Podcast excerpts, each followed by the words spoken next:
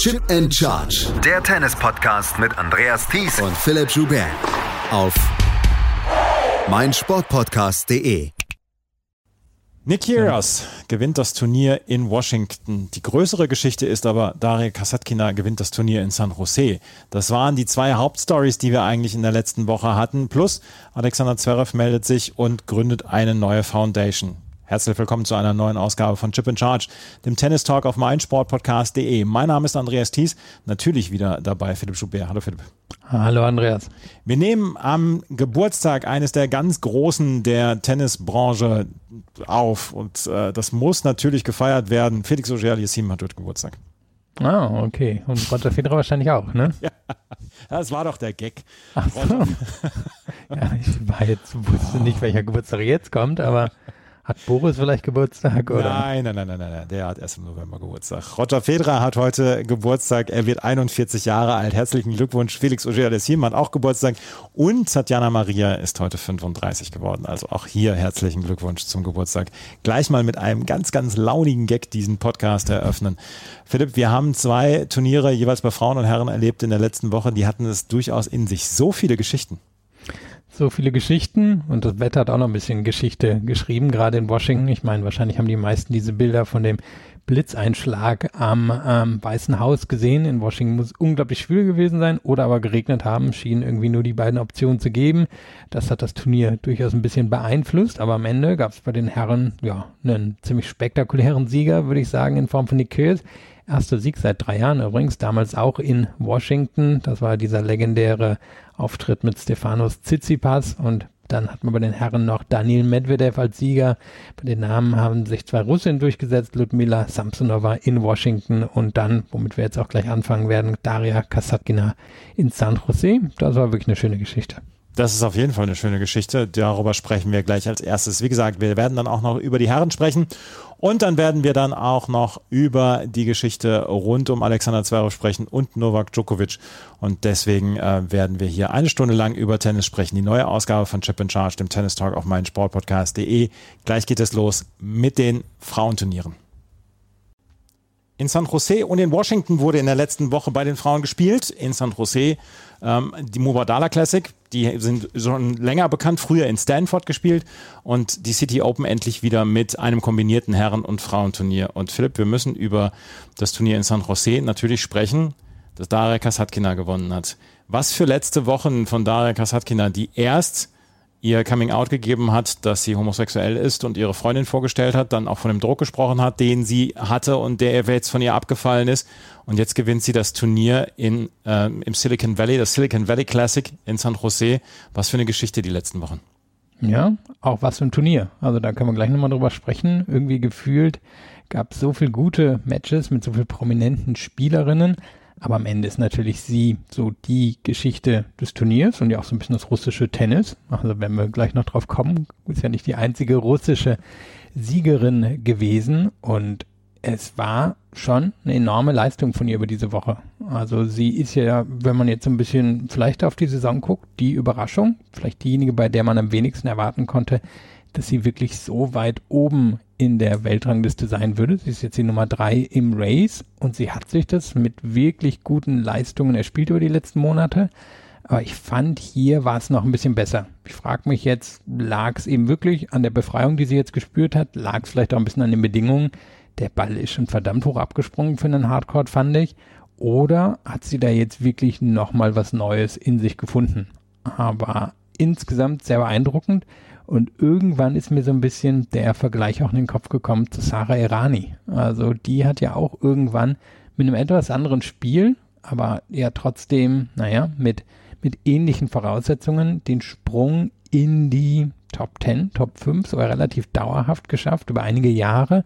Und ich frage mich, ob Kasatkina das auch schaffen könnte, sich da oben festzusetzen. Muss jetzt erstmal gucken, ob das auf den schnelleren Hartplätzen, die jetzt kommen, auch der Fall ist, aber war schon eine beeindruckende, runde Woche von ihr.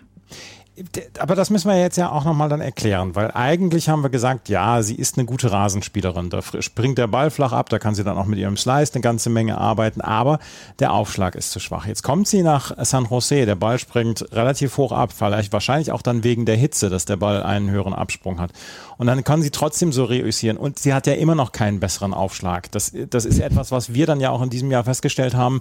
Dieser Aufschlag hat sich ja zurückentwickelt gegenüber, ich sage jetzt mal 2018, als sie damals gegen Angelique Kerber zum Beispiel in Wimbledon gespielt hat. Ähm, das müssen wir erklären, warum sie auf einmal dann auf so einem Belag dann auch ja richtig gut spielen kann und dann solche Gegnerinnen schlagen kann, weil du hast es gesagt, die, dieses Turnier insgesamt von ihr war fantastisch, von der ersten bis zur letzten Sekunde. Naja, generell würde man sie ja wahrscheinlich wirklich als Expertin für, naja, was die Briten immer diese Natural Surface, äh, Surfaces nennen, also diese natürlichen Untergründe, Sand und Rasen, da passt ihr Spiel sehr gut hin. Im Sand einfach, weil sie natürlich ordentlichen Spin hat, weil sie in der Lage ist, den Chord zu öffnen, weil sie da auch ein bisschen ihren Aufschlag verstecken kann. Über den müssen wir wirklich gleich nochmal sprechen. Rasen einfach, weil sie unglaublich viel natürlich mit Slice arbeiten kann, weil sie in der Lage ist, das Tempo der Gegnerin zu nutzen, sich die Gegnerin auszugucken. Und hier hat es mich jetzt auch ein bisschen überrascht, aber auf der anderen Seite kommt mir der Belag wirklich ein bisschen anders vor, als was wir jetzt erwarten können in den nächsten Wochen. Cincinnati ist normalerweise wirklich flach und schnell. In Kanada hängt es immer so ein bisschen von den Bedingungen ab. US Open waren ja im letzten Jahr auch sehr flach, hart, schnell, das Spiel, was dort bevorzugt wurde. Also da müssen wir mal gucken, ob das so klappt oder ob das jetzt hier vielleicht die große Ausnahme war. Und für mich war hier wirklich der Unterschied A, dass der Ball so abgesprungen ist und B, ihre Gegnerinnen sich im Moment wirklich die Zähne ausbeißen an ihrem Aufschlag. wenn man ihren Aufschlag jetzt mal als Verlängerung des Grundlinienspiels denkt, dann passt das ja irgendwie, weil was sie kann, ist das Tempo variieren und wirklich variieren. Also da sind nicht nur 10 kmh Unterschied, da sind gefühlt 30, 40, 50 kmh teilweise an Unterschied in den Schlägen drin. Und da passt dann natürlich dieser Aufschlag auch dazu. Und wenn man sich jetzt Paula Badosa im Halbfinale angeguckt hat, die massive Probleme mit dem zweiten Aufschlag von, Aufschlag von Kasatkina hatte, dann war das schon überraschend, weil der kommt, was werden es sein? 70, 80, 90 kmh, viel mehr wird das nicht sein. Und da habe ich das Gefühl, die, naja, die Gegnerinnen wissen wirklich überhaupt nicht, was sie mit diesem Tempo anfangen sollen, weil normalerweise selbst bei denjenigen, die einen relativ schlechten zweiten Aufschlag haben, kommt ja trotzdem irgendwie so ein 120er, auf den man sich einstellen kann, man ungefähr weiß, was der anstellt, aber das scheint hier ein Problem zu sein, selbst für diejenigen Spielerinnen, die wirklich guten zweiten, äh, guten Return haben. Und darum hat es mich eben auch so ein bisschen an Irani erinnert, die ja auch nie den Aufschlag hatte, aber einfach ganz viel mit den Tempowechseln gearbeitet hat. Und das war für mich so ein bisschen das Augenscheinlichste in dieser Woche bei Kasatkina. Es ist wirklich überraschend, dass die Gegnerinnen damit nicht klarkamen. Es hat zwischendurch Gegnerinnen gegeben, die einen Satz gewonnen haben. Äh, Elena Rybakina zum Beispiel in der ersten Runde, ähm, Arina Sabalenka im Viertelfinale. Aber irgendwann hatte Kasatkin ja die geknackt und hat am Ende dann auch die Sätze mit 6 zu 0 gewonnen. Sie hat gegen Rybakina einen Satz mit 6 zu 0 gewonnen. Sie hat gegen Taylor Townsend in der zweiten Runde 6-4, 6-0 gewonnen. Gegen Arina Sabalenka hat sie den dritten Satz mit 6 zu 0 gewonnen. Und auch im Finale hat sie dann die Sätze 2 und 3 mit 6 zu 1 und 6 zu 2 gewonnen. Sie scheint dann tatsächlich ein Mittel gefunden zu haben, wo sie ihre Gegnerin komplett mit entnervt und am Ende dafür sorgt, dass sie ja so abräumen kann. Ja, also sie hat ja wirklich einige dieser Matches richtig umgedreht. Du hast schon angesprochen gegen Rybakina, wo sie am Anfang kaum eine Chance gegen die Power hatte von Rybakina und dann das wirklich locker rausgewonnen hat. Gegen Townsend, meine ich, waren es die letzten acht, vielleicht sogar neun Spiele, die sie gewonnen hat. Gegen Sabalenka müssten es auch acht oder neun Spiele gewesen sein. Gegen Badosa hat sie zwischendrin auch einen richtigen Lauf hingelegt. Da lag sie auch im zweiten Satz dann schon hinten mit dem Break.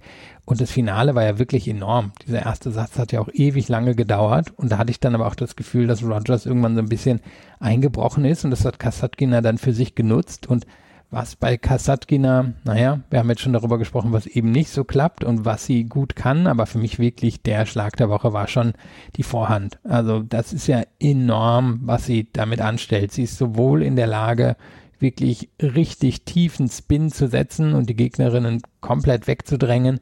Aber sie ist auch in der Lage, die flach zu machen. Sie ist häufig flach, wenn sie einen kürzeren Ball bekommen hat, flach dann in die Rückhand der Gegnerin reingegangen. Oder aber sie ähm, ja, hat quasi eine Inside-In-Vorhand gespielt Und das war, das war enorm, welche Variabilität sie auf dieser Vorhand hat und wie sicher sie das dann auch über die ganze Woche gemacht hat. Daria Kasatkina hat dieses Turnier gewonnen und wie gesagt, das, äh, da ist ja eine große Symbolik dahinter, dadurch, dass sie vor drei Wochen dieses bemerkenswerte Interview hatte und ähm, dort dann auch ihr Coming Out hatte und seitdem dann vielleicht dann auch ein bisschen befreiter aufspielt. Ich möchte jetzt das hier nicht küchenpsychologisch machen oder mehr als nötig küchenpsychologisch machen. Trotzdem kann es ja schon sein, dass äh, Druck von einem fällt und man dann ein bisschen befreiter aufspielen kann. Und sie hat das ja auch offen thematisiert. Also es gab einen Artikel auf der WTA-Seite, hm, müsste wahrscheinlich von Courtney Nguyen gewesen sein, die wohl vor Ort gewesen ist, ist die Schreiberin der WTA. Und da hat sie so ein bisschen drüber gesprochen, auch wie die Kolleginnen darauf reagiert haben, welche Erleichterung das für sie war. Ihre Freundin war ja hier auch in der Box. Also das muss ja für sie irgendwie schon eine, schon eine anspornende, aber auch befreiende Geschichte gewesen sein. Und das glaube ich, hat auch alles gepasst. Also ich würde jetzt vorsichtig sein, daraus was zu ziehen, dass jetzt die nächsten Wochen alle überragend für mhm. sie laufen werden. Die Saison bisher war ja schon, war ja schon richtig toll. Also Halbfinale in Rom und bei den French Open und irgendwie hat sie ja gefühlt monatelang nur gegen Iga Swiatek verloren. Kann mir vorstellen, das wird jetzt auf dem schnelleren Hardcore schon nochmal was anderes werden. Aber was ein halbes Jahr von Kasatkina. Und in der Theorie gibt es für mich jetzt auch keinen Grund, warum sie sich nicht oben festsetzen soll, warum sie nicht eben so ein bisschen eine Irani-mäßige Karriere noch hinlegen soll. Die hatte ja den richtigen Sprung auch erst in ihren Mit-20ern, fast in ihren Endzwanzigern geschafft. Aber es ist lustig, eigentlich sprechen wir ja von einer Comeback-Spielerin ne, mit Daria Kasatkina. Vor ein paar Jahren war sie eigentlich schon ran an den Top Ten und äh, galt als großes Talent und dann war sie zwischendurch nach der Trennung von ihrem Coach damals, war sie in ein komplettes Loch gefallen, hat dann wirklich wenig Matches gewonnen und auf einmal ist er wieder da. Das ist schon stark. Apropos Coach, der jetzt hier sieht wirklich aus wie Roger Federer in zehn ja. Jahren. Es ja, ist ja. der absolute Wahnsinn. Ich komme nicht drüber hinweg. Aber sie hatte das jetzt auch thematisiert. Ich weiß nicht, ob jetzt oder in den Wochen zuvor, wo sie gesagt hat, naja, eben, als ich so Teenagerin war, da war das alles noch so ein Ausprobieren und wird schon irgendwie. Und jetzt spürt sie aber auch, dass im Moment die Phase in ihrer Karriere ist, wo sie sich jetzt halt quasi die Titel holen kann, wo sie sich die Erfolge holen kann. Weil jetzt ist sie natürlich auch im Zenit ihres Schaffens. Viel ist ja auch bei ihr einfach Physik und dass sie so fit ist und dass sie so viel hinten wegräumt und das wird jetzt ja auch nicht alles besser unbedingt mit dem Alter. Klar, Kondition lässt jetzt nicht unbedingt nach, aber diese Art von physischem Spiel, da wird sie jetzt vermutlich in den zwei, drei Jahren, die jetzt kommen, den, den Höhepunkt ihrer Karriere erleben. Und das sieht sie selber so und hat gesagt, naja, jetzt ist eben nicht mehr die Zeit wie in den Teenagerjahren, mal zu gucken, was passiert, sondern jetzt ist die Zeit, um mir zu holen, was ich haben möchte. Daria Kasatkina gewinnt dieses Turnier und das hat sie gegen Shelby Rogers gewonnen und das ist auch eine Spielerin, über die wir mal unbedingt sprechen müssen, weil eigentlich habe ich äh, Shelby Rogers Durchbruch schon ein bisschen länger erwartet. Der ist nie so richtig gekommen, aber inzwischen hat man das Gefühl, der ist nicht mehr weit entfernt und äh, der könnte durch bevorstehen. Sie ist jetzt zum ersten Mal unter den Top 30 in der Weltrangliste und ist jetzt auf Platz 29 und irgendwie hat man das alles früher erwartet. Sie ist jetzt fast schon 30 Jahre alt. Ähm, und man fragt sich, warum hat es früher nicht geklappt? Ja, den ersten großen Durchbruch hatte sie ja damals auf Sand, aber da kam ihr das, glaube ich, auch einfach entgegen, weil sie mehr Zeit am Ball hatte. Und bei ihr habe ich das Gefühl, seitdem wir aus der Pandemiepause zurück sind, ist sie einfach schon fitter. Ja. Sie durchtrainierter, hat sie mehr Kondition, ist in der Lage auch mal über einen längeren Zeitraum längere Ballwechsel zu gehen. Und das erste, was jetzt in dieser Woche auffiel, war natürlich irgendwie die starke Leistung hinterm Aufschlag. Sie hat ja wenig überhaupt ihren Aufschlag verloren vor dem Finale und hat ja halt fast fehlerfreie Performance hingelegt. Ich meine, gegen Anisimova war die Bilanz irgendwie 25 zu 4, wo es Winner gegen Unforced Error waren. Aber das Ding, was mir zum Beispiel bei ihr im Finale auch gefallen hat, in diesem ersten Satz, den sie gewonnen hat, das war diese kontrollierte Offensive, dass sie in der Lage war, doch einigermaßen lang in die Ballwechsel zu gehen. Am Ende waren sie zu lang, da war Kasatkina dann einfach die bessere Spielerin. Aber diese mittellangen Ballwechsel, dass sie da eben nicht sofort auf den Winner gehen musste, weil vielleicht einfach die Fitness, und das Durchhaltevermögen gefehlt hat, sondern dass sie in der Lage war, die aufzubauen. Und sie hat so viel natürliche Power, und sie ist ja auch eine, die schon große Spielerinnen besiegt hat. Ich meine, sie war diejenige, die Ash Barty letztes Jahr bei US Open sehr überraschend rausgenommen hat, aber auch schon einige andere Top Ten Spielerinnen besiegt hat. Hier ja unter anderem Zachary aus dem Wettbewerb genommen hat. Und sie, naja, sie baut es, finde ich, im Moment sehr klug auf, eben um diese, naja, um diese kontrollierte Offensive Nur klappt die halt primär auf den Hardcourts. Also sie ist ja jetzt wirklich auf dem Sand und auf dem Rasen nicht mehr so erfolgreich, wie es am Anfang der Karriere war. Heißt, sie ist eigentlich zu einer ziemlichen Hardcore-Spezialistin geworden, vielleicht sogar primär diese US-amerikanischen Hardcourts. Und da sehe ich nicht, warum sie das nicht in den nächsten zwei, drei Jahren noch schaffen soll. Ich sehe sie nicht so hoch in der Weltrangliste gehen wie eine Kasatkina. Ich glaube, die ist noch ein bisschen besonderer. Aber ich finde, sie holt im Moment ziemlich das Maximum aus ihrem Spiel raus und gehört ja auch in die Top 30 rein mit solchen Leistungen. Ich habe ja auch so ein bisschen das Gefühl, dass, was du gerade eben gesagt hast, diese natürlich Power, die sie hat, die hat sie zwischendurch vielleicht nicht unbedingt immer ja gewinnbringend eingesetzt, wo man das Gefühl hatte, sie, sie bolzt halt sehr und mhm. ähm, es ist sehr auf, sehr schnell auf den Punkt. Ist ja vielleicht auch ein kleines Problem, was Arena Sabalenka hat, dann, äh, was die zwischendurch auch in diesem Bolzer-Modus ist und dass man äh, das Gefühl hat, nee, das ist zu viel Power und da ist zu viel dahinter und dann will sie zu viel. Und ich könnte mir vorstellen, dass diese Mischung von bei, bei äh, Shelby Rogers noch nicht so richtig durchgekommen ist. Ja, also man muss natürlich jetzt gucken irgendwie auch, war das jetzt wieder eine Ausnahme? Ich meine, für sie war es jetzt, glaube ich, das dritte WTA-Finale müsste es gewesen sein. Und jetzt die Frage, bestätigt sich das über die nächsten Wochen? Aber eigentlich sehe ich nicht, warum sie jetzt zum Beispiel in den nächsten Wochen im Gegensatz zu Kassetgena nicht Erfolge haben sollte. Weil eigentlich passt ja dieses ganze Spiel. Man hat nur gesehen, und das werden auch die anderen Gegnerinnen gesehen haben, was Kassatkin dann natürlich mit ihrem Finale gemacht hat, als es dann doch irgendwie immer länger in dem Match wurde. Da war sie jetzt nicht diejenige, die in diesen langen Rallyes so sehr bestanden hat. Und das wird wahrscheinlich immer ihr Problem sein. Also sie wird jetzt nie irgendwie so Typ Gazelle sein, die, die an alles ran springt und sprintet. Da gibt es einfach andere auf der Tour. Dafür hat sie dann wiederum Vorteile, dass sie wirklich ordentlich, ordentlich Bumswaffen diesen Ball reinbekommt. Das ist jetzt ja auch nicht vor allen der Fall. Shelby Rogers hat also dieses Finale gegen Daria Kasatkina verloren. Im Halbfinale gewann sie gegen Veronika Kudametova, Daria Kasatkina gewinnen gegen Paula Badosa. Ich habe so ein bisschen das Gefühl gehabt, dass für Paula Badosa hier das ein ganz wichtiges Turnier war. Besonders ähm, der Sieg gegen Corey Goff im Viertelfinale. Im, äh, in der ersten Runde hat sie gegen Elizabeth Mandlik noch gewonnen mit 7 zu 6 im dritten Satz. Das waren zwei wichtige Siege für Paula Badosa. Ja, generell hier ist auch vielleicht mal kurz der Punkt, wo wir ansprechen können. Das Erstaunliche war ja, obwohl am Ende die ganz großen Namen nicht, nicht ins Halbfinale, ins Finale gekommen sind, irgendwie ist jede, die da hingekommen ist, hat mindestens eine dieser großen Spielerinnen ja. rausgenommen. Und Bados hat eben Goff rausgenommen, Goff hat Osaka rausgenommen, Osaka hat Zheng rausgenommen, diese, naja, wahrscheinlich kommende Superstar-Chinesin. Und so zog sich das hier immer durchs ganze Turnier. Also das, das war irgendwie cool zu sehen. Und du hast angesprochen, für Bados aber das wichtig, irgendwie ist ja bei ihr so ein bisschen der Wurm drin, obwohl er eigentlich gar nicht so sehr drin ist. Also sie hat einen guten Start ins Jahr gehabt, dann hatte sie Verletzungen und ich hatte auch das Gefühl, sie hat ein bisschen zu viel gespielt und ich hatte das Gefühl, naja, irgendwie merkt sie jetzt natürlich die Bürde des Punkte müssen verteidigt werden, vielleicht erwarten die Umgebung, dass sie ihr Spiel auch weiterentwickelt. Ihr Spiel ist ja, wenn man eigentlich drauf schaut, guter bis sehr guter erster Aufschlag und dann arbeitet sie mit ihrer Athletik. Sie ist keine, die richtig viel Power in ihre Schläge reinbekommt, aber auch keine, die besonders viele Fehler macht oder besonders risikoreich ist, sondern das läuft alles über diese Athletik, über das Abdecken des Chords, über die Tiefe, die sie drin hat. Und ich hatte das Gefühl irgendwann, dass sie meinte, das weiterentwickeln zu müssen. Und vielleicht ist sie dazu in der Lage, aber vielleicht ist das auch ihr Spiel und vielleicht reicht das auch, um den Top Ten zu bleiben. Und das ist auch erstmal so ein bisschen,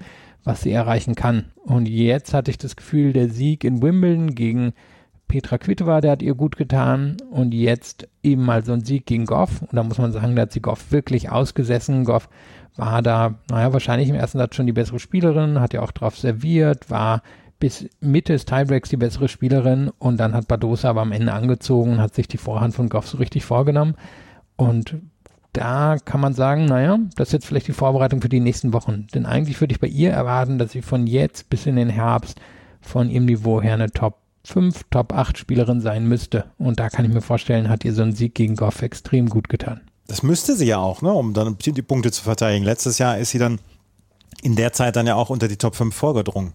Ja, hat Indian Wells gewonnen, war gut bei den Tour Finals, war, naja, also sie hatte ja diese eine Periode so von Madrid bis Indian Wells, da, da war sie halt einfach eine Top 5 Spielerin.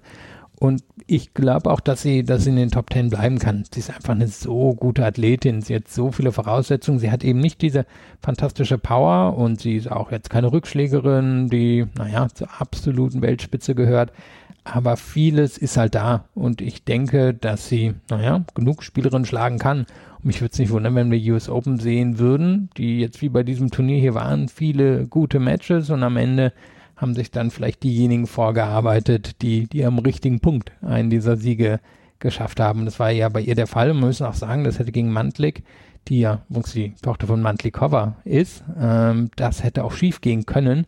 Und da hat sie wirklich ein super enges Match gegen eine, naja, sehr motiviert aufspielende junge Spielerin noch irgendwie gedreht. Und meinen, sie lag da auch schon 3-5 im dritten Satz hinten, hat es noch gedreht und hat sich dann belohnt eben mit diesem Sieg gegen Goff. War super frustriert gegen Kasatkina, aber auf der anderen Seite war sie jetzt auch nicht die einzige in dieser Woche. Habe ich übersehen, dass Elizabeth Mantlik die Tochter von Hanna Mantlikova ist.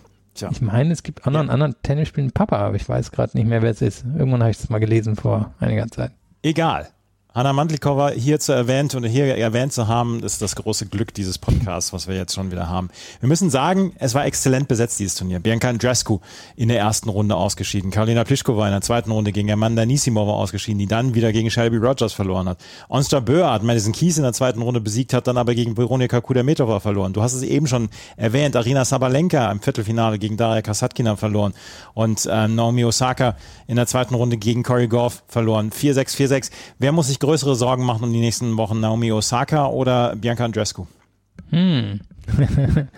Gute Frage. Also Danke. bei Osaka finde ich, sieht man, sie ist nicht so durchtrainiert, wie sie es war in den Zeiten, wo sie die Grand Slams gewonnen hat. Aber wen wundert, sie hatte jetzt auch seit den French Open kein Turnier mehr bestritten und relativ wenige Matches generell in diesem Jahr oder in den letzten zwölf Monaten. Aber ich glaube, wenn das wiederkommt, dann wird sie nicht so einfach in Anführungszeichen auszuspielen sein, wie das jetzt gegen Goff der Fall war. Goff hat einfach gezeigt mit ihrer Athletik und der Fähigkeit, so viele Bälle zurückzubekommen, dass sie da im Moment so ein, so ein zumindest eine Nasenspitze vor Osaka ist. Aber auf der anderen Seite war halt der erste Aufschlag von Osaka da. Das ist eine unglaubliche Grundlage. Wenn jetzt die Beinarbeit zurückkommt, die Fähigkeit aus der Defensive, ähm, nicht so viel Risiko gehen zu müssen. Ich hatte das Gefühl, dass sie, dass sie dachte, dass sie halt schnell auf den Winner gehen muss.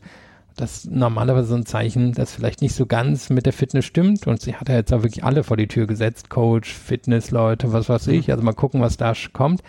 Tja, und bei Andrescu ist bei mir immer noch das Gefühl, da, ach, eigentlich ist sie nur einen großen Lauf davon entfernt, dass alles wieder in Ordnung ist.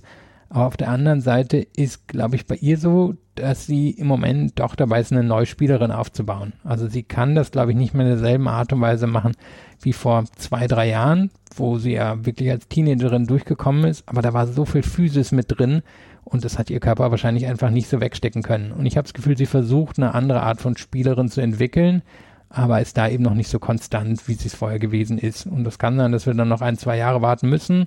Ist vielleicht parallel ein bisschen eine Entwicklung wie, wie bei Emma Raducanu, bei der ich auch das Gefühl habe, die versucht im Moment was, was anderes und denke, die beiden müssen durch den Prozess durch, nur sind nicht zufällig Grand Slam-Siegerin geworden. Also ja, da wird schon noch was kommen in der Karriere.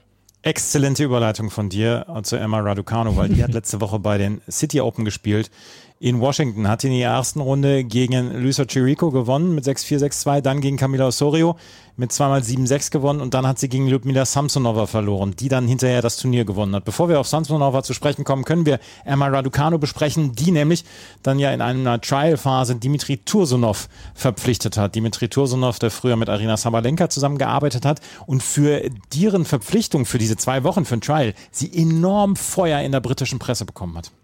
Ja, von primär konservativen Abgeordneten, die gesagt haben, das geht aber so nicht.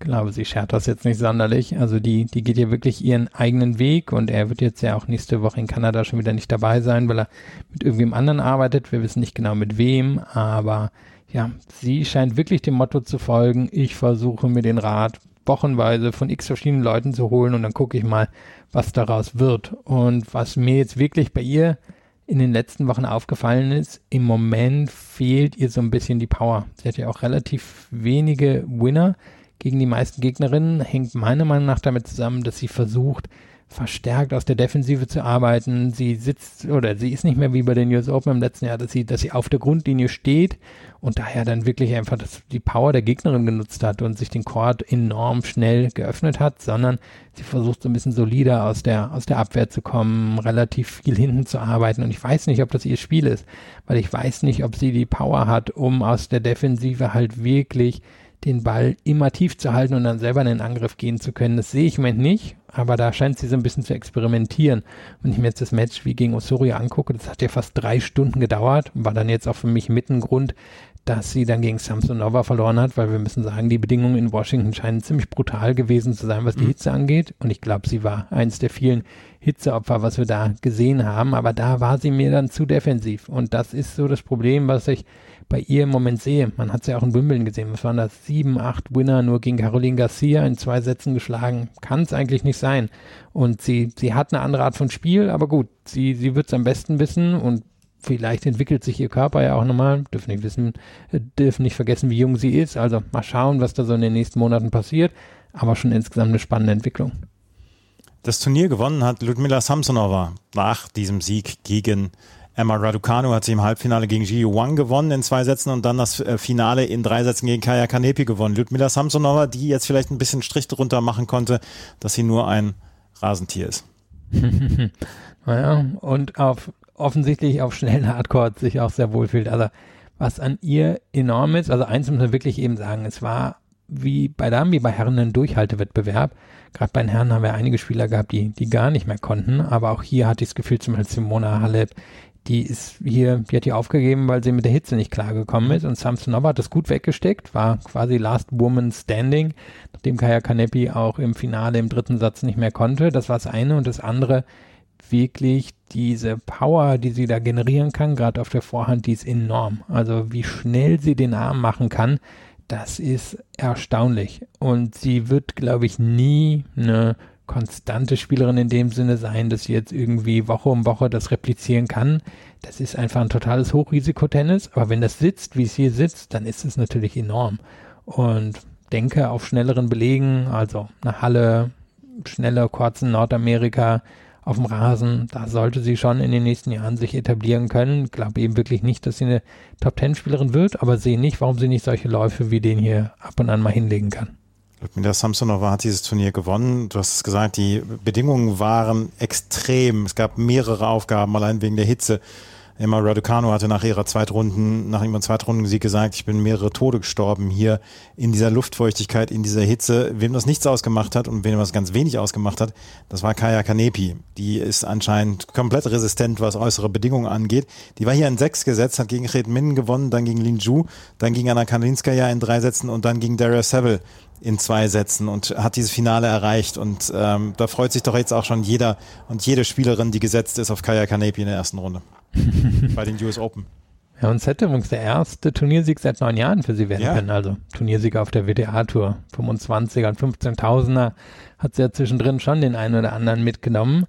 Und man hat halt nochmal gesehen, welche Power sie halt wirklich besitzt und welche, naja, welche Wucht das Ganze entwickeln kann, weil das war einfach schon eine, schon eine beeindruckende Woche. Und das hatten wir ja auf der regulären Tour jetzt nicht so häufig gesehen, also ist immer ein Witzchen, aber stimmt ja auch weitestgehend, dass sie entweder bei Grand Slams auftaucht oder dann halt wirklich relativ obskure Challenger oder sogar Future Turniere spielt, also die taucht ja wirklich bei 25.000 dann irgendwo auf und macht es aber nicht so auf der regulären Tour. Dabei war sie mal eine, die, die auf der regulären Tour wirklich gute Resultate hatte. Also Anfang der Zehner, Ende der Nuller Jahre, da war sie eine, die relativ konstant auf der Ebene Resultate geholt hat. Das zehnte, zehnte WTA-Finale für sie. Aber das ist dann so ein bisschen über die Jahre verloren gegangen und jetzt, ja, ist sie hier hingekommen und, und hat so ihr Ding gemacht. Und ich glaube, sie hätte das Finale auch gewonnen, wäre sie am Ende hin nicht so ein bisschen körperlich eingebrochen. Aber wie gesagt, da war sie nicht die Einzige. Auch bei den Herren hat es ein paar erwischt und das gehört wohl leider zu den zukünftigen Bedingungen im Tennis dazu. Kaya Kanepi jetzt auch wieder unter den Top 30 in der Welt und ähm, so ein bisschen ähm, die estnische Suwaije, die hat sich auch nie um etwas geschert, wo sie gespielt hat, wann sie gespielt hat, wie sie gespielt hat. Kaya Kanepi macht das auch überhaupt nichts aus. Du hast ja, gesagt, sie, sie, tritt zwischendurch bei 60.000er ITF-Turnieren auf. Müsste sie gar nicht aufgrund ihrer Platzierung. Sie macht es einfach. Ja, und ich wollte gerade mal gucken, aber sie dürfte auch in den Top 100 dürfte sie ja wirklich auch die älteste Spielerin sein. Ich habe jetzt gerade mal hier das Race fürs Jahr aufgemacht. Das sind die ersten paar hundert. Sie ist hinter Sam Stosur und Vera Swanareva anscheinend in der quasi ganzen Weltrangliste die drittälteste Spielerin im Moment. Und das sagt uns ja auch was. Also ich weiß nicht, wer damit gerechnet hätte, dass gerade Kaya Kanepi diejenige sein wird, die hier eine Karriere hinlegt, die vielleicht sogar bis an die 40 rangehen kann. Also das ist schon, schon irgendwie komplett erstaunlich, wie sie, wie sie das gemacht hat. Ähm, habe ich wirklich auch vor ein paar Jahren nicht mit gerechnet. Ich habe gedacht, die verschwindet halt irgendwann mal so auf ein paar Challengern und dann ist das gewesen. Aber jetzt hat sie eigentlich genug Punkte, um das mindestens noch ein Jahr auf dem Niveau durchziehen zu können. Suwaje, wir vermissen sie auf der Tour. Das können wir, glaube ich, noch dazu sagen. Dyra Saville, die, über, über die können wir noch sprechen. Die hat das Halbfinale erreicht, unter anderem mit einem Sieg über ähm, Jessica Pegula. Und Daria Saville, die lange verletzt war, die dann auch so ein bisschen Probleme hatte während der Pandemie, dann auch aus Australien rauszukommen. Dann gab es zwischendurch von ihr 14 Tage lang in der Quarantäne in Australien lustige Videos, aber die nie so richtig durch sportliche Leistungen aufgefallen war. Sie ist jetzt wieder durch sportliche Leistungen aufgefallen und das schon länger. Hier hat sie das Halbfinale erreicht, hatte keine Chance gegen Kaya Kanepi, aber dieser Sieg gegen Jessica Pegula, der war beeindruckend.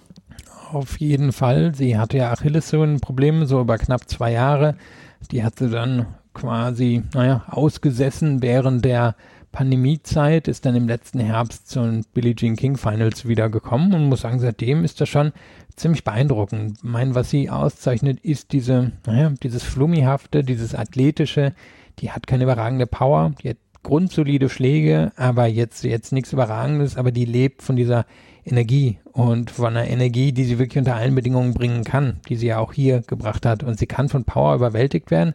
Haben wir von Kanepi gesehen, aber auf der anderen Seite gegen Pegula, die ja wirklich auch einen, naja, hm, da muss man das Wort wieder nehmen, solides Jahr spielt, hat sie wirklich gut gemacht. Marino, die vorher gegen Venus Williams gewonnen hatte und die auch einen ganz guten Lauf hatte.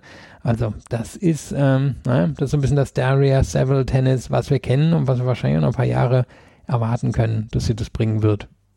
Dara Seville hier das Halbfinale erreicht. In dieser Woche geht es weiter nach Toronto. Wir haben ja dieses alternierende Turnier Montreal und Toronto und dort spielen die Frauen in dieser Woche in Toronto. Ohne deutsche Beteiligung im Hauptfeld Tatjana Maria und Andrea Petkovic sind in der Qualifikation ausgeschieden. Wenn wir uns gleich wieder hören, dann werden wir über die Herren sprechen, denn die haben in Los Cabos und in Washington gespielt, auch in Washington. Und in Washington erleben wir vielleicht nicht die Geburt, aber die Erwachsenwerdung des neuen Nick Kyrgios. Der hat nämlich sowohl Einzel als auch Doppel gewonnen. Das alles gleich hier bei Chip and Charge, dem Tennis Talk auf meinsportpodcast.de. Die City Open und die Abiato de Tennis Mifel, das waren die beiden Standorte und die beiden Turniere, die es in der letzten Woche gab. In Washington fing die amerikanische, der amerikanische Hartplatzsommer an, auch wenn vorher schon in Atlanta gespielt worden ist. Und in Los Cabos in Mexiko wurde auch gespielt. Kommen wir auf das Turnier in Washington, was ein ATP 500er Turnier war, zu sprechen. Das war das besser besetzte und das war das besser dotierte. Andrei Rublev war an eins gesetzt, der hat es ins Halbfinale geschafft. Ähm, an zwei war Hubert Hurkacz äh, gesetzt. Der hat es nur in der ersten Runde, in die erste Runde geschafft, da ist er gleich ausgeschieden. Dann waren solche Leute wie Botik van der Sansrolp noch gesetzt, Francis TFO, Dan Evans, Alex Diminor, die haben es alle nicht weit geschafft. Weit geschafft hat es Nick Kyrgios. Der hat dieses Turnier gewonnen und das in einer überragenden Art und Weise. Und hat er überhaupt seinen Aufschlag verloren? Ich glaube nicht in dieser Woche. Er hat gewonnen gegen Marcus Giron, gegen Tommy Paul, gegen Riley Opelka, gegen Francis TFO in einem überragenden Match gegen Michael Ümer und am Ende gegen Yoshihito Nishioka in zwei Sätzen. Er hat in Wimbledon vielleicht dann auch gesehen, dass er mithalten kann und dass er, wenn er sein Tennis beisammen hält, dann wirklich zu den besten Spielern der Welt gehören kann. Hier hat er es wieder unter Beweis gestellt und er selber sagt, dass er im Moment das beste Tennis seiner Karriere spielt. Ja, da würde ich ihm auch zustimmen. Und ich hatte mir auch dieselbe Frage wie du gestellt mit dem Aufschlag. Die Antwort jetzt nicht. Meine hatte vom Finale den Aufschlag nicht verloren und ich mhm. meine, er hat den dann auch nicht gegen Nishioka genau. verloren. Genau. Also ja, ich eigentlich. Er hat den Aufschlag nicht verloren. Ja, und ich gucke hier auch gerade noch mal so ein bisschen bei Tennis Abstract so über die Statistiken drüber, ist schon einfach enorm. Also der gibt ja seit Wochen gefühlt kaum den Aufschlag ab und hat für sich so ein bisschen, naja, gefunden, wie er das im Moment machen möchte. Also erster Aufschlag ist überragend, ist extrem schwer für die meisten Gegner. Eigentlich hat hier nur Novak Djokovic da so richtig was mit anfangen können. Dann hat er im Moment, glaube ich, für sich so rausgefunden, was er mit der Rückhand machen will. Die schiebt er ja wirklich häufig einfach noch rüber. Beim Return hilft ihm das, dass er da schieben kann. In den Rallyes ist es jetzt manchmal schon ein bisschen problematisch und das ist ja auch, wo die Gegner schon draufgehen können. Aber mit der Vorn macht er halt auch sehr viel Druck. Und diese, diese Kombination, die scheint er jetzt für sich einfach zu akzeptieren, dass das sein Spiel ist und dass er damit jetzt quasi so ein bisschen auch durch die Tour gehen kann. Und was er ja auch schon geschickt gemacht hat, müssen wir einfach sagen, er hat in diesem Jahr primär die Turniere gespielt, die er spielen wollte. Also wir haben ihn in Houston auf dem Sand gesehen, ansonsten überhaupt nicht. Wir haben ihn nach den Australian Open nicht so häufig gesehen. Wir werden ihn beim äh, Laver Cup in diesem Jahr nicht sehen. Da hat er gesagt, da geht er wieder nach Australien zurück. Und da scheint er so ein bisschen seinen, naja, seine Herangehensweise gefunden zu haben. Und seine Herangehensweise ist wahrscheinlich schon zumindest mal ein Top 15 Spieler, würde ich sagen. Also ohne Sandresultate wird schwer, irgendwie viel weiter nach oben zu kommen der Weltrangliste, aber Top 15, warum sollte er das nicht damit sein? Und wäre er jetzt ja ehrlicherweise auch schon, wenn die Wimbledon-Punkte zählen würden, aber war jetzt ja in diesem Jahr nicht der Fall. Aber das ist ja das zu akzeptieren, dass man eine Schwäche hat. Und das ist bei Nikirios die Rückhand, ganz klar. Und das dann so einzusetzen, dass man diese Schwäche verstecken kann. Das ist ja auch das Erfolgsgeheimnis von Spielern wie Matteo Berrettini zum Beispiel oder Andrei Rublev, die beide keine so richtig gute Rückhand haben. Bei Rublev hat sich in letzter Zeit verbessert. Bei Berrettini warten wir dann auch auf die große Verbesserung, äh, was die Rückhand angeht. Aber die beiden haben ja Mittel und Wege gefunden, um diese Rückhand zu verstecken. Und die findet Nikirios dann jetzt auch. Und wie gesagt, der Aufschlag ist unantastbar, wenn er gut kommt. Und er scheint auch sonst seine Mätzchen im Griff zu haben. Er hat ja selber gesagt, ich verlange eine ganze Menge da von meiner Box, von den Leuten, die hinter mir ähm, auf der Tribüne sitzen. Und auch dieses Mal hat er wieder sehr, sehr viel geplaudert während der Matches. Hat natürlich dann auch wieder für, für die Unterhaltung gesorgt, hat äh, Zuschauerinnen gefragt, äh, wo soll ich hinservieren? Hat sie ihm gesagt, beim Matchball gegen Markus Giron hat er gemacht und äh, hat sich danach bedankt. Also er sorgt dann ja auch fürs Entertainment. Es ist nach wie vor so ambivalent über ihn zu sprechen. Das Tennis im Moment ist bärenstark.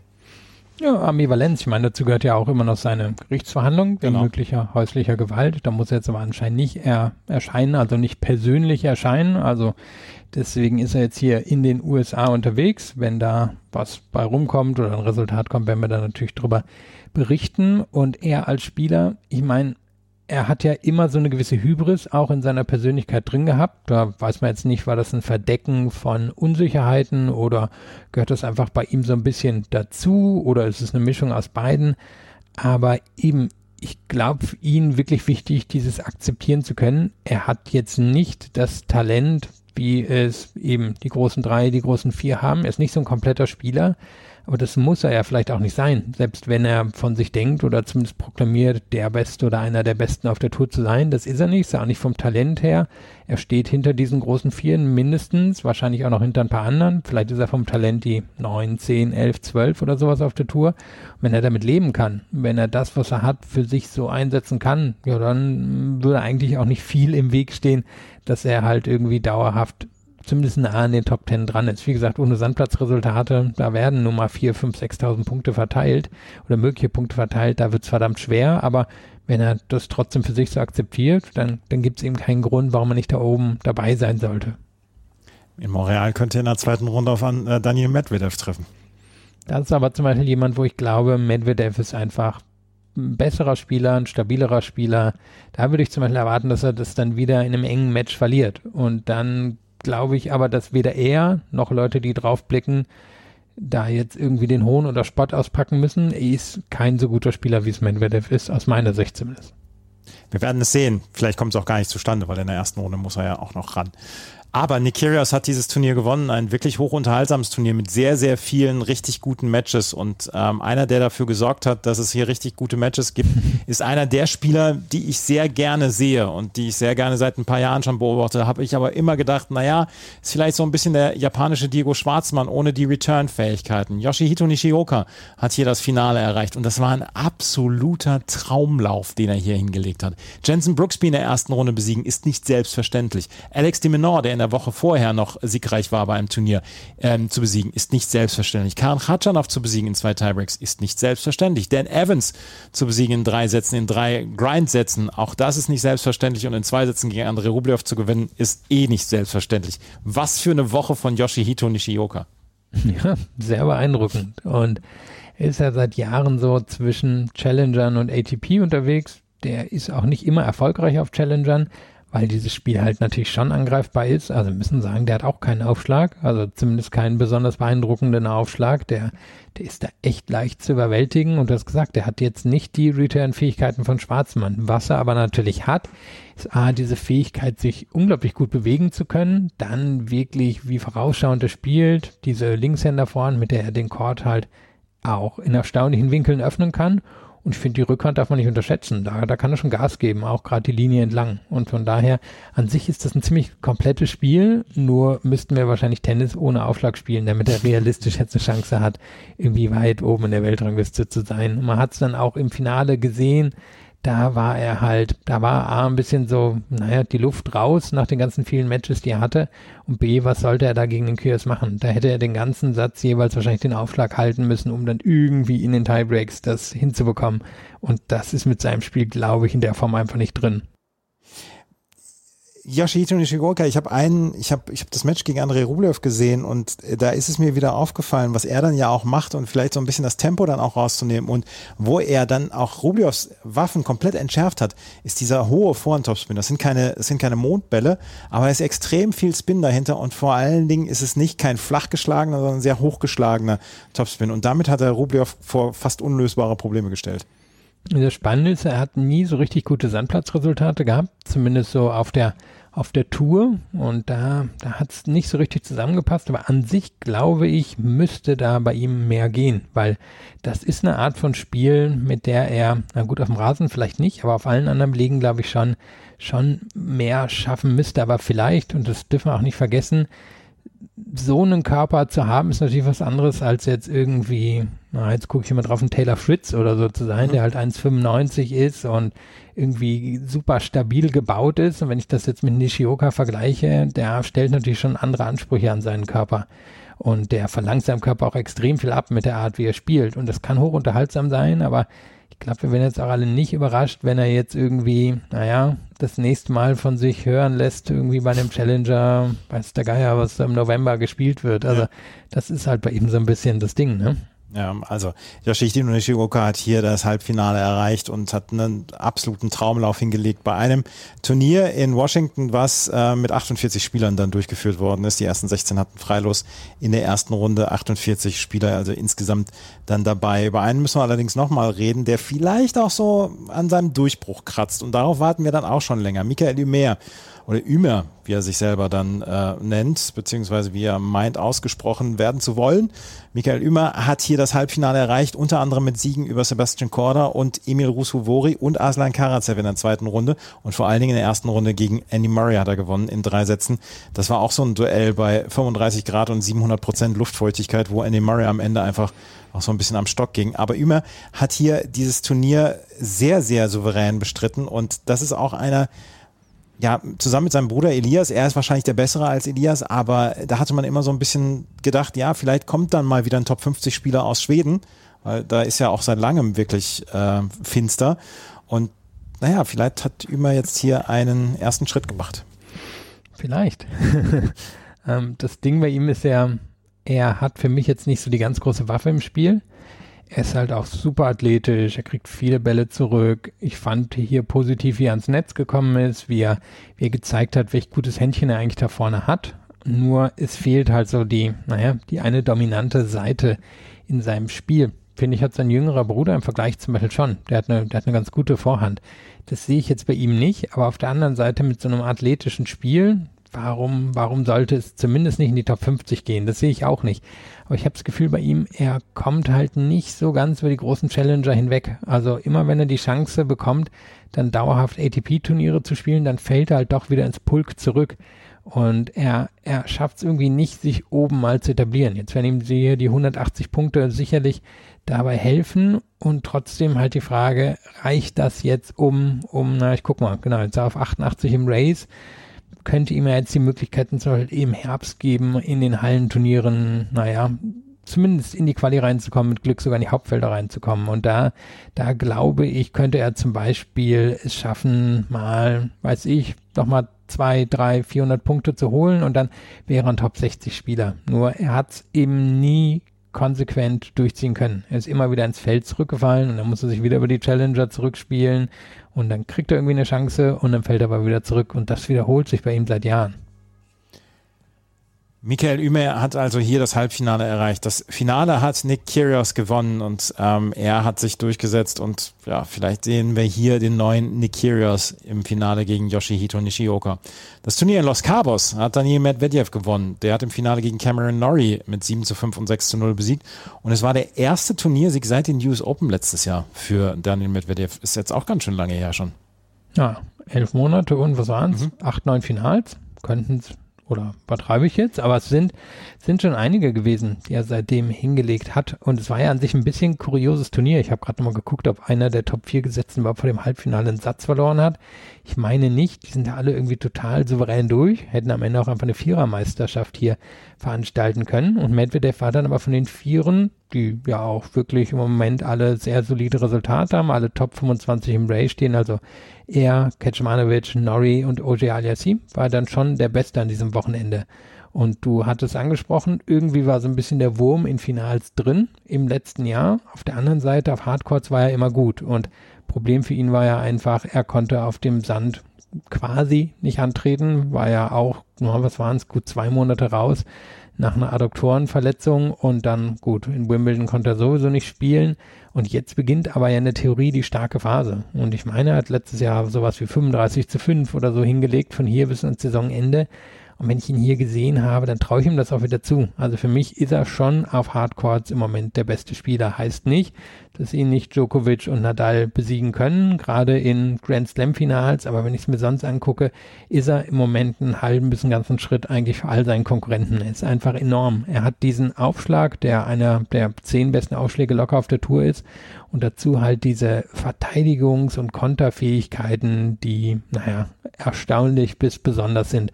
Hat man ja hier auch wieder gesehen. Wirklich gegen ganz unterschiedliche Gegner.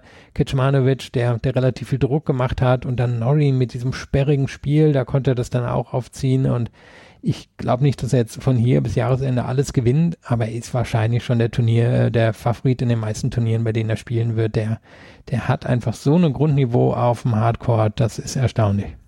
Es ist wirklich erstaunlich und ich bin sehr gespannt. Dann äh, sollte er in der zweiten Runde gegen Nikira spielen, jetzt in Montreal in der nächsten Woche, wie das dann ablaufen wird. Und ähm, es ist schon eine sehr, sehr starke Leistung von ihm gewesen. Du hast es gerade gesagt, skurriles Turnier. Äh, es war wirklich ein skurriles Turnier, weil die ersten vier mit Kecmanovic, Medvedev, äh, Nori und Ogier Aliassim waren alle unter den Top 30, aber dann war auch jemand wie Thanasi Kokinakis an sieben gesetzt und der ist jetzt gerade mal in den Top 70. Da hatte man sehr viel sehr viel äh, Ressourcen darauf verwendet, die ersten vier zu besetzen und das Turnier drumherum ist gar nicht sportlich so gut gewesen, wie ich empfand. Da waren Leute wie Ricardas Berankes im Viertelfinale, Radu Albert, Steve Johnson, das sind ja Spieler, die nicht unbedingt immer in Viertelfinals bei solchen Turnieren dabei sind.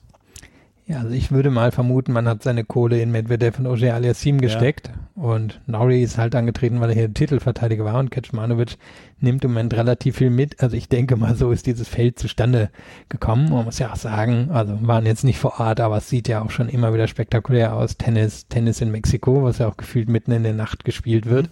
Und das ist ja hier in diesem, ah, ich weiß nicht exakt, wie der Bundesstaat heißt, dieses Baja Californica, glaube ich, dieser Zipfel, der noch ähm, westlich von Mexiko da entlang geht und da an der absoluten Südspitze, das ist so ein, so ein Ferienresort und da hat das Turnier stattgefunden. Also wirklich extrem weit von hier entfernt und Bedingungen waren auch, glaube ich, schon, schon knackig, irgendwie gut über 30 Grad noch mitten in der Nacht. Aber es sind natürlich dann auch Bedingungen für jemand wie Medvedev, der, der es liebt, sich in solchen Matches dann irgendwie zu verwickeln und diese Physis zu nutzen.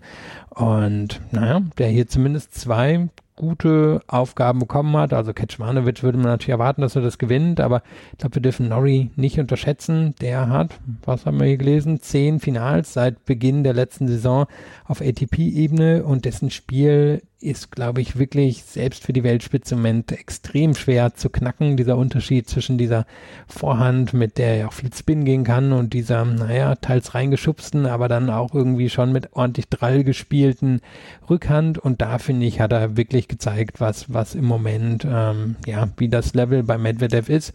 Und für mich, wie gesagt, geht er auch als Favorit in die, naja, in die nächsten Wochen rein. Nächste Woche werden wir wieder einen Podcast haben. Dann werden wir über das Turnier in Montreal und natürlich das Turnier in Toronto sprechen und das in aller Ausführlichkeit. Und dann werden wir natürlich die besten Matches dann auch besprechen. Wenn wir uns gleich wieder hören, dann werden wir nochmal über ein paar News der Woche sprechen. Weil wir können darüber sprechen, dass Alexander Zverev sich mal wieder gemeldet hat. Er ist auf dem Trainingsplatz und er hat eine Foundation gegründet. Warum, wieso, weshalb? Darüber sprechen wir gleich hier bei Chip in Charge im Tennis Talk auf meinsportpodcast.de. Um Alexander Zverev war es in den letzten Wochen sehr, sehr ruhig. Rekonvaleszent von, seiner, von seinem Bänderriss, den er sich bei den French Open zugezogen hatte. Und dann gab es zwischendurch mal so Bilder vom Wassertreten etc., dass er in der Reha auch in Donaustauf war. Und jetzt hat er Bilder vom Trainingsplatz gezeigt. Das ist erstmal die gute Nachricht für ihn und die sportlich gute Nachricht für ihn. Aber er hat auch mit einer Gründung einer Foundation von sich Reden gemacht. Und äh, da geht es um die Alexander Zverev Foundation Aufschlag gegen Diabetes. Und Philipp, er hat ein offenes Geheimnis öffentlich gemacht, weil wir wussten das schon länger, beziehungsweise viele, die sich mit dem Tennis beschäftigen, wussten schon länger, dass er an Diabetes leidet. Ja, welches World Tour Final war es? 2018, 2019. Eins von Okay. Da, da gab es die berühmten Szenen, wo er in seine Tasche reingegriffen hat, um naja, wer, wer schon mal diese Geräte gesehen hat, mit der man den Blutzuckerspiegel messen kann, ne? Und da, was, was wurde ihm damals unterstellt? Was dass, er ein Handy im, dass er ein Handy in der Tasche hat und damit äh, Coaching-Anweisungen bekommt. Ja, genau. Also, ähm, das hat er in der Tat damals nicht gemacht, sondern er hat sich, er hat den Blutzuckerspiegel gemessen und das, ja, spätestens seitdem war es wirklich ein offenes Geheimnis und ähm, ja, jetzt ist es aus dem offenen Geheimnis wirklich einfach eine öffentliche Meldung geworden und ich meine, wahrscheinlich wird jeder irgendwie Leute kennen, die, die eben mit Diabetes groß geworden sind und ich kann mich dazu jetzt nicht kompetent äußern, weil das bei mir nicht der Fall war, aber ich kenne kenn natürlich auch Leute, bei denen das der Fall war und das ist, ähm, glaube ich, ja, einfach etwas, das das Leben schon mitbestimmt und ähm, viel davon ausmacht, wie so ein Alltag verläuft. Und das kann man sich wahrscheinlich eben nicht vorstellen, wenn man nicht in der Situation ist. Und er hat jetzt ja auch relativ spezifisch thematisiert, dass er Kindern helfen will, die genau in sowas aufwachsen und für die das natürlich auch nicht, nicht so einfach ist. Er hat ja dann auch gesagt, ähm, er hat es seit, seitdem er vier ist, dieses Diabetes Typ 1 und äh, seitdem muss er dann auch Insulin spritzen etc. Und dass er anfangs Angst hatte, das in irgendeiner Weise jemandem zu sagen, weil er dann auch Angst hatte davor, dass das ausgenutzt wird von Gegnern. Und ähm, du hast es gesagt, dieses Gerät, was er in der Tasche immer hat, das ist dann, um den Blutzuckerspiegel zu messen. Damals wurde ihm Betrug vorgeworfen. Er hat dann auch damals immer dazu geschwiegen. Er hat gesagt, nee, ich habe mein Handy nicht in der Tasche, ich habe das im, im Locker. Und er hatte sich dann zu nie so richtig geäußert. Das war dann damals dann auch immer eine Schutzbehauptung. Und jetzt hat er es öffentlich gemacht, weil er jetzt dann gesagt hat, er möchte gerne jungen Menschen helfen und äh, jungen Menschen dann auch zeigen, dass man es relativ weit damit schaffen kann, weil er muss sich dann ja auch wirklich, es ist ja auch rigoros, was er da machen muss, um dann für so ein Match gerüstet zu sein, ähm, weil er ist auch keiner, der jetzt nach jedem Satz zum Beispiel nach draußen geht, um eine Handtuchpause zu machen oder ein, ein Toilet Break. Also wie gesagt, ich habe das natürlich nie selber erlebt und bin auch kein Experte und will da auch nicht für, für ihn sprechen, aber für jemanden, der da als absoluter Laie drauf guckt, ist das natürlich schon eine ganz schöne, naja, etwas, was man mitbedenken muss, sagen wir mal so, im, im Alltag und auch im Tennisalltag. Alexander Zverev hat hier ähm, seine Diabeteserkrankung öffentlich gemacht. Alexander Zverev Foundation. Wie gesagt, er steht jetzt auf dem Trainingsplatz wieder. Wann er wieder zurückkommt, das wissen wir zu diesem Zeitpunkt noch nicht. Vielleicht ist es dann auch erst zum Davis Cup in Hamburg. Ähm, er hat auf jeden Fall für das Turnier in Tokio Ende September gemeldet, das 500er Turnier. Und äh, vielleicht ist dann auch das das erste Turnier. Aber ich denke mal, dass die, das Ziel groß ist, dass er in Hamburg auf jeden Fall dabei ist. Würde ich auch von ausgehen in der Theorie sind natürlich noch die US Open drin, aber müssen wir einfach abwarten. Ist er jetzt auch in der Position seiner Karriere, glaube ich, wo er sowas nicht, nicht drängen muss, sondern wo er halt gucken muss, dass er 100% fit ist, bevor er wieder weiterspielt. Also ich glaube, er muss jetzt nicht die Ungeduld haben von jemand, der 20 ist und er steht aber noch nicht unter Druck wie jemand, der 35 ist. Also kann er, kann er das angehen und ist bitter. Und wir hatten aber davon gesprochen, Medvedev musste in diesem Jahr auch durch so eine Geschichte durch. Es gehört halt zum Sportleralltag dazu, so bitter das ist. Und er wird da, denke ich, schon wieder vollkommen genesen zurückkommen. Und ob das dann jetzt zu News Open ist oder ob das Richtung Herbst ist, das macht wahrscheinlich, wenn man jetzt auf die ganze Karriere guckt, keinen Riesenunterschied. Wen wir, auf wen wir verzichten müssen jetzt in den nächsten Wochen dann auch noch und für wen vielleicht dann auch der Weg nach in die USA, nach New York zu den US Open versperrt ist, Das ist Novak Djokovic. Der ist im Moment nur noch auf Platz 5 der Weltrangliste. Daniel Medvedev wird die Nummer 1 bleiben. Wenn er Los Cabos nicht gewonnen hätte, wäre Alexander Zverev nächste Woche die Nummer 1 der Weltrangliste gewesen. Das nur am Rande. Jedenfalls, Novak Djokovic hat hier das Turnier oder kann das Turnier in Montreal nicht äh, mitspielen, weil er ungeimpft ist.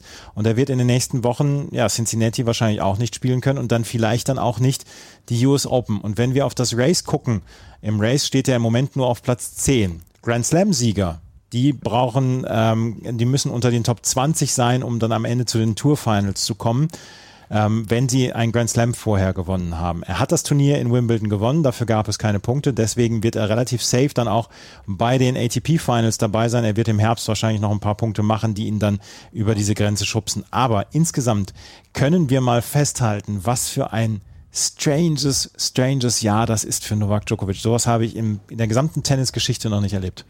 Und wir können auch sagen, selbst eingebrockt. Also Tja. da müssen wir auch nicht groß drum rumreden. Er hätte ja die Möglichkeit, all diese Turniere zu spielen. Er, er will es nicht und das können und müssen wir dann auch respektieren, aber am Ende ist es schon selbst eingebrockt und also ich glaube, wir können aus dem vielleicht auch ein sehr wahrscheinlich machen, dass er bei News Open nicht spielen wird. Die einzige Möglichkeit wäre, dass es da jetzt auf naja, föderaler Ebene eine Gesetzesänderung gäbe, dass es also wieder jenen erlaubt wäre, die nicht geimpft sind, in die USA einzureisen.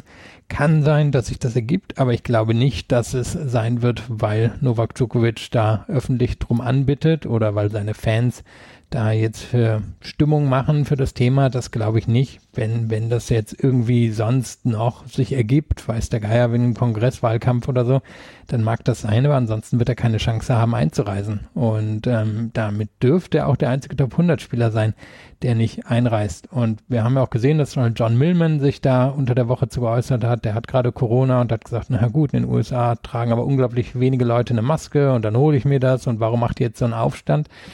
Ja, weil jedes Land natürlich am Ende über seine eigenen Grenzen entscheiden darf und die USA haben entschieden, dass man nur geimpft rein darf und das ist bei ihm im Moment nicht der Fall und er hat ja gesagt, er ist bereit, die Konsequenzen dafür zu tragen und so kann es sein, dass wir ihn dann auch erst beim Labour Cup sehen werden und dann vielleicht ein, zwei Turniere im Herbst, um dann die Teilnahme an den World Tour Finals sicher zu machen.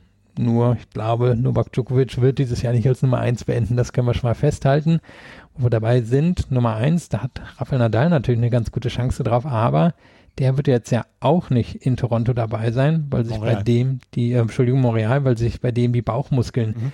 wieder gemeldet haben. Also bei dem bin ich mir ehrlich auch noch nicht 100% sicher, ob wir den bei den US Open sehen werden oder ob der nicht auch irgendwann sagt, naja, mein Ziel sind weiterhin die French Open und wenn es dann in diesem Jahr nichts mehr wird, dann wird es nichts. Ist natürlich im Moment noch ein Verschreien von mir, aber wäre jetzt auch nicht die aller, allergrößte Überraschung, wenn wir am Ende auch ohne Nadal in New York spielen würden. Ohne Nadal, ohne Djokovic, auf jeden Fall dann auch ohne Roger Federer, die Big Three. Dann, es könnte sein, dass wir wieder ein Turnier ohne die Big Three erleben, ohne vielleicht Alexander Zverev. Äh, da müssen wir ja dann auch noch gucken, ähm, wie gesund der ist, wie fit der ist. Es sind im Moment nicht die besten Nachrichten rund ums Herrentennis und trotzdem erleben wir eigentlich sehr, sehr spannende Turniere und sehr gutes Niveau dann auch. Da kann sich die ATP glücklich schätzen, dass sie im Moment eine, eine ganz gute Tiefe eigentlich hat, gerade so was die Top 10, Top 15 angeht, sage ich mal. Naja, und sie haben ja eben wirklich ihren charismatischen Weltranglisten Ersten, mhm. dem Ende ist auch in den nächsten Wochen bekommen. Medvedev ist ja auch in den USA ziemlich beliebt, so mit seiner, mit seiner ganzen schrulligen Art.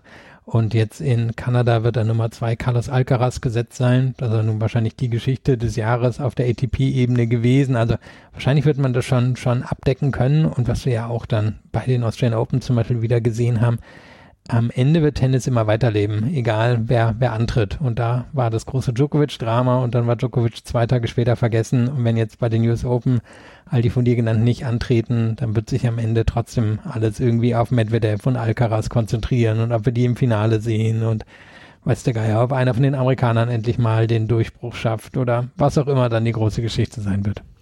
Wir werden es erleben und wir werden natürlich in den nächsten Wochen dann auch darüber sprechen und wir werden nächste Woche wieder einen Podcast haben, dann über das Turnier in Montreal und bis zu den US Open werden wir dann natürlich auch noch eine Vorschau haben, was die US Open angeht und dann während der US Open werden wir uns natürlich dann auch wieder regelmäßig melden. In den letzten Wochen ist es ein bisschen stiller um uns gewesen, aber jetzt greifen wir wieder an. We are stronger than ever. Back oder so. Naja. Das war's mit der neuen Ausgabe von Chip and Charge, dem Tennis Talk auf meinsportpodcast.de. Wir hoffen, das hat euch gefallen. Wenn es euch gefallen hat, freuen wir uns wie immer über Bewertungen, Rezensionen bei iTunes und bei Spotify. Folgt uns auf Twitter und auf Facebook. Und am Wochenende gibt es die letzten beiden Spieltage der Tennis-Bundesliga auf dem Tennis Channel am Freitag und am Sonntag. Und am Sonntag bin ich dann nochmal dabei. Gestern hat Philipp zum Beispiel dann auch den Spieltag 7 kommentiert. Das war's für heute. Vielen Dank fürs Zuhören. Bis zum nächsten Mal. Auf Wiederhören. Chip and Charge. Der Tennis-Podcast mit Andreas Thies und Philipp Joubert. Auf meinsportpodcast.de.